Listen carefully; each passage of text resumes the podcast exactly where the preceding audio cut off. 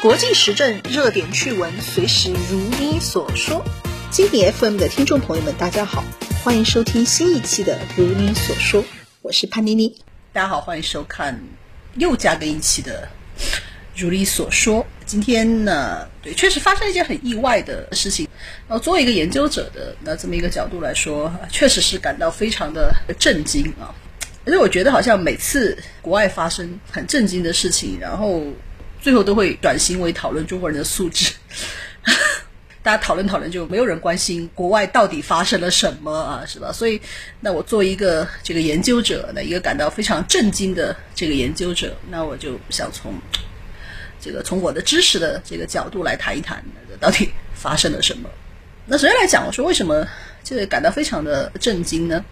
那的确，日本的这个社会，包括日本的这个政治环境，那可能不管对普通的大众来说，还是对研究者来说，哈，就目前的日本不像是一个会会发生政治暗杀的环境。当然，确实我们从历史上来看，它日本有非常多的这个政治暗杀的这个案件，特别是跟这个日本现代化相关的，那非常重要相关的这个倒幕战争到这个明治维新，那其实在这个过程当中，政治暗杀就是里面非常重要的。那一个内容，那这个东西后来也一直啊延续下去啊，特别是在这个日本啊，在他战败投降之前，在很漫长的一段时间之内，就政治暗杀天诛嘛，所谓的天诛，那就是日本右翼经常会使用的一个手段。那所以今天就是。当这个安倍前首相被这个暗杀的时候啊，这个很多的日本网民呢，保守系的网民就想到了这个伊藤博文呐。但是事实上呢，日本人自己暗杀的首相和前首相要远远的比 这个其他国家的人要要更加的多啊，什么？特别是日本的这个右翼，到了这个战后呢，最著名的事情就是右翼的青年暗杀了这个。呃，当时的社会党的党首啊，前早到次郎，那这是非常重要的一个事情。当然，再往后，政治暗杀相对。这个减少的，特别是一九七零年代之后，但是也不是说完全的绝迹。呃，我还印象中记得，印象中记得，也就是二十一世纪吧。那前前几年的事情，那还有这个长崎市的市长啊被这个枪杀的啊长崎枪杀的这个事件。那么其他的，包括很多的这个政治家，还有这个地方行政的这个首脑啊，收到这个暗杀预告书啊，受到威胁信啊，这种事情也非常非常的啊这个多。哎，好像像这个潘老师说，你这个好像讲这个暗杀很多。那为什么你要震惊呢？啊，那震惊是什么原因呢？就是因为有这么多的这个暗杀事件，那所以其实日本政府啊，那日本的警视厅啊，是吧？对这个事情是非常的重视的。日本警视厅是有小清单的，它里面就列了他认为这个日本国内的什么极端的这个政治组织啊，可能对这个日本的安定和谐造成影响的极端政治组织，这个是右派的也有，左派的。这个也有，他都是很小心的列下来的。包括这个日本共产党，那日本共产党已经是一个合法政党了，政治竞选的合法者，但是他都一直被这个日本警视厅放在这个小本本里面呢。那所以这也是那这个日本用来防止政治暗杀这个传统的那这么一个这个手段。但是今天这个事情，它实里这个震惊的是，就是在日本警视厅对那种传统的政治组织进行严防死守的这么一个情况之下。结果依然发生了这样的一个事情，就今天当然我们还不太清楚啊，这个枪手他到底他的这个背景啊，他的这个目的性啊，今天我们现在现在既有的信息我们还不能够完全的这个判断，但是至少现在他给我们的感觉，就现在的信息给我们的这个感觉，那好像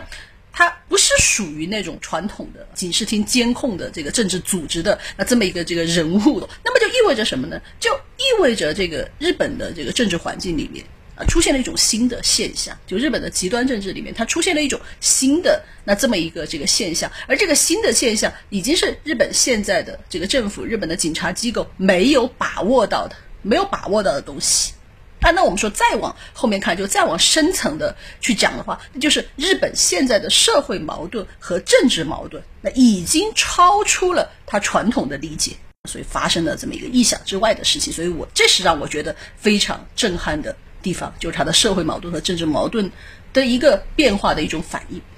那么这么一个震撼性呢，当然特别是我觉得，嗯，他一是震撼在啊，震撼在竟然会发现这样的一个事情呢。第二震撼呢，就是是发生在这个安倍前首相啊，安倍前首相的这个身上。那安倍晋三他虽然是辞职了啊，已经辞职很久了啊，但是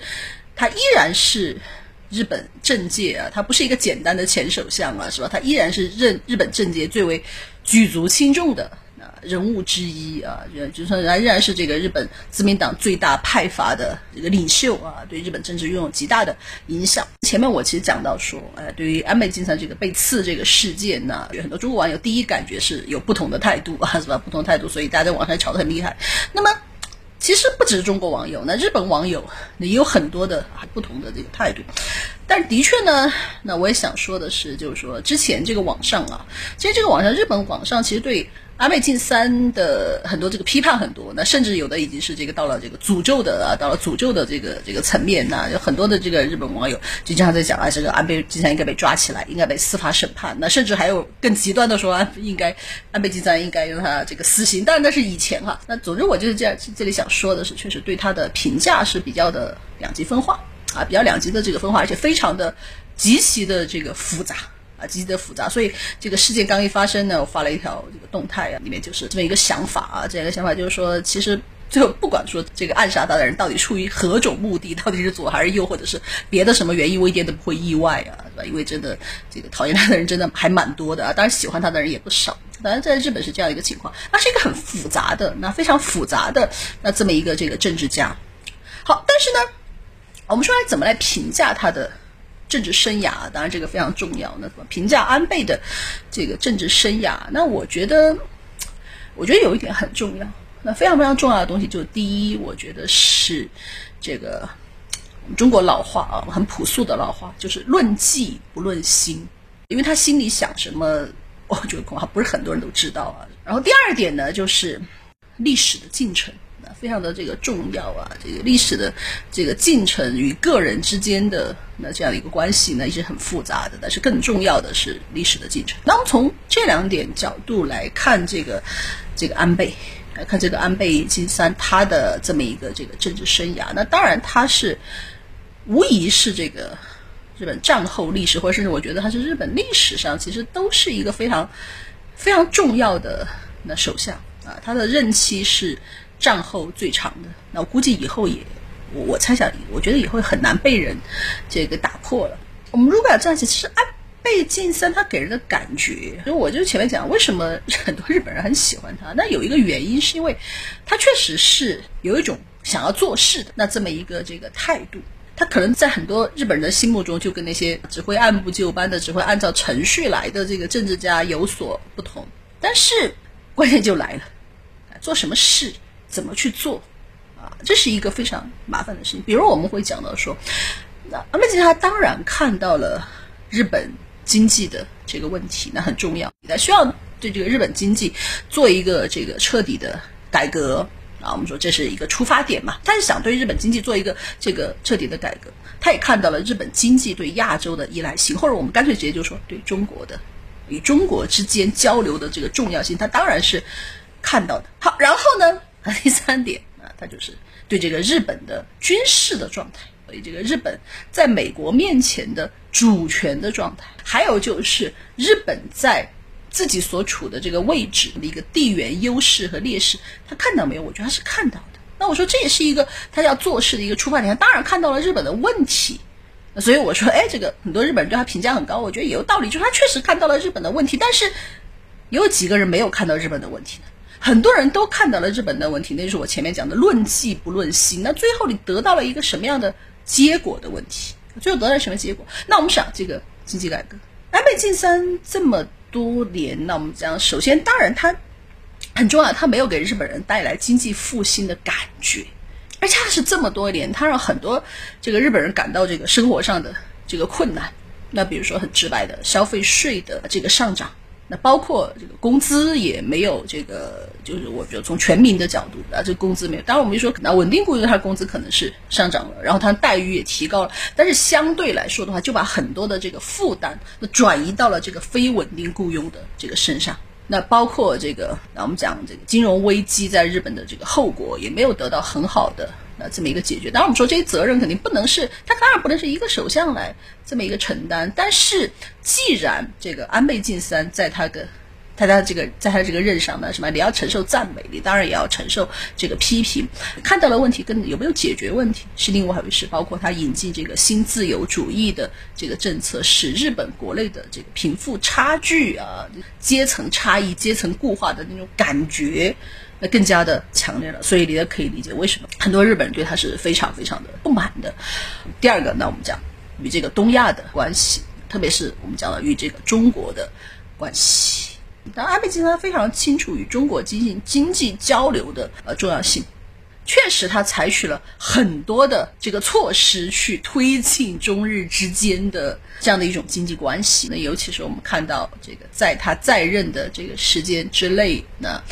这个中国赴日旅游啊，旅游业得到了非常大的发展。啊，所以这也是可能国内也有一些人对这个安倍的这个评价比较高，其中一个很重要的原因就是，哎，给给创造了呃创造了怎么赴日旅游的这么一个有效的这个条件呢？我看到有一些这个这个文章里面也也提到了，就是怎么样让中国到日本去消费，那怎么去保持呃中日经贸关系当中的一个日本优势，他是很注意这个问题的，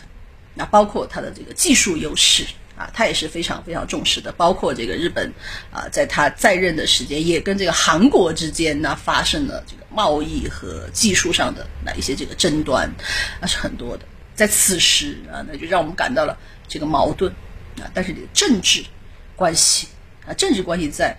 安倍的时期变得非常的这个不好，那变非常不好。好，但是呢，那可能又有人说，哎。从他的出发点来说，哎，他跟这个中国或者是韩国的这个关系搞不好，那是不是？哎，是不是这是他要让日本寻求独立的啊？寻求独立的一个意识？但是我们还是说，论迹不论心啊，是吧？啊，哪怕你是有一个这个独立的啊，有一个这样一个独立的意识，但是我们说现在实际看到的一个结果，就是安倍他给了这个日本一个承诺，就是我一定要修宪啊，只要修了宪，那日本就会好，他就。给这个日本民众，他承诺说：“他说，哎，这个之前我们日本现在之所以发展陷入了这个瓶颈，是因为我们没有主权，我们是不正常的国家，所以我们现在发展陷入了瓶颈，所以我们必须修宪。那么修完宪之后，那日本才会作为一个正常国家发展。那这是他给日本人的一个这个承诺。好，然后呢，那为了修宪，安倍在他的这个任上，某种意义上可能说叫无所不用其极了，与这个中国和韩国的关系。”搞得非常的这个僵，那渲染这个领土问题啊，这个历史问题啊，以此哎来让日本人觉得啊，我们日本很不安全，那非常的这个不安全，所以我们必须要这个修宪。还有包括这个日本国内的各种各样问题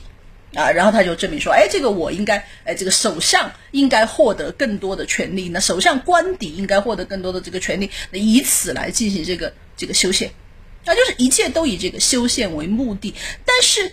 我们最后发现，在这个过程当中，就这个在这个不择一切手段修宪的过程当中，那日本有没有获得独立性呢？我们反而说，在这个过程当中，反而看到日本的独立性在不断的这个降低。为了渲染这个中国的威胁，那以至于这个在日美同盟之内，日本越来越弱势，越来越与美国这个绑定，越来越跟着美国的这个议程走。那也就是说，你一开始的目的我是为了独立性，但实际的这个结果是你越来越没有这个独立性。那么同样的，我们是要看到啊，你说一开始你的出发点是要让经济良性循环，但是现在日本的经济反而没有良性循环起来啊，没有良性循环起来啊。然后呢，你想要在这个与中国的这个经贸关系当中去哎重新保持，或者甚至是继续找回、继续去发展那日本的这个经济优势。但反而你这个经济优势，哎，你还看到你的这个优势、经济优势和技术优势都在下降，啊，然后你说我要从这个通过修宪去找回这个独立性，结果我们在看到这么多年之后，日本国家的这个独立性它反而是某种程度上是降低了，所以你说这个东西是不是非常非常的这个矛盾？就你的出发点与你获得的这个结果之间，其实完全是完全是背道而驰的，所以我才说这个安倍在在日本是他的评论是两极分化。那就是有人会觉得啊，这个他出发点是非常的好，但是就有人会讲啊，这个结果好像不怎么好，是吧？所以他的评价非常的这个两极分化。那么从某种意义上来说，这其实也就是那日本面临的困境，那可能既是他安倍晋三自己的一个矛盾，那其实也是这个日本面临的啊，日本面临的这么一个这个困境。那问题就在那里，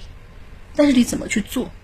当然，这个我们不能说是这个安倍一个人的这个问题，但是我们也的确，这个安倍在长期执政的时候，他很大程度的改变了日本的这个政治的运作的规律。他把越来越多的权力做到了这个官邸主导，首相官邸的这个主导，那就所以很多的这个日本媒体把安倍时期的这个政权叫做安倍一强政权。那么，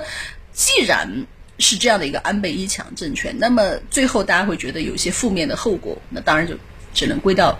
你的身上，是吧？这也是没有办法的事情啊。所以这样一个就安倍的这个矛盾，日本的这么一个矛盾，我作为一个日本的研究者，我其实也是一直想探索，我也很想知道，就是说这个这个矛盾怎么解决啊？日本怎么样去怎么样去解决？但是我没有想到，他最后是这样的一个结果，那所以我觉得非常的震惊啊，是吧？因为我们确实觉得围绕着安倍晋三呢，日本自民党、日本国会，还有日本的政治进程，我们感觉还有很多课题，还有很多疑问，还有很多矛盾要去探索、要去解决的。结果没想到是这样的一种结局，但是呢，这个结局又会是一个什么样的开始？今天晚上可能要睡不着了，就会一直在想这个问题。那就是说，安倍的这次被刺，那么接下来会对日本有什么样的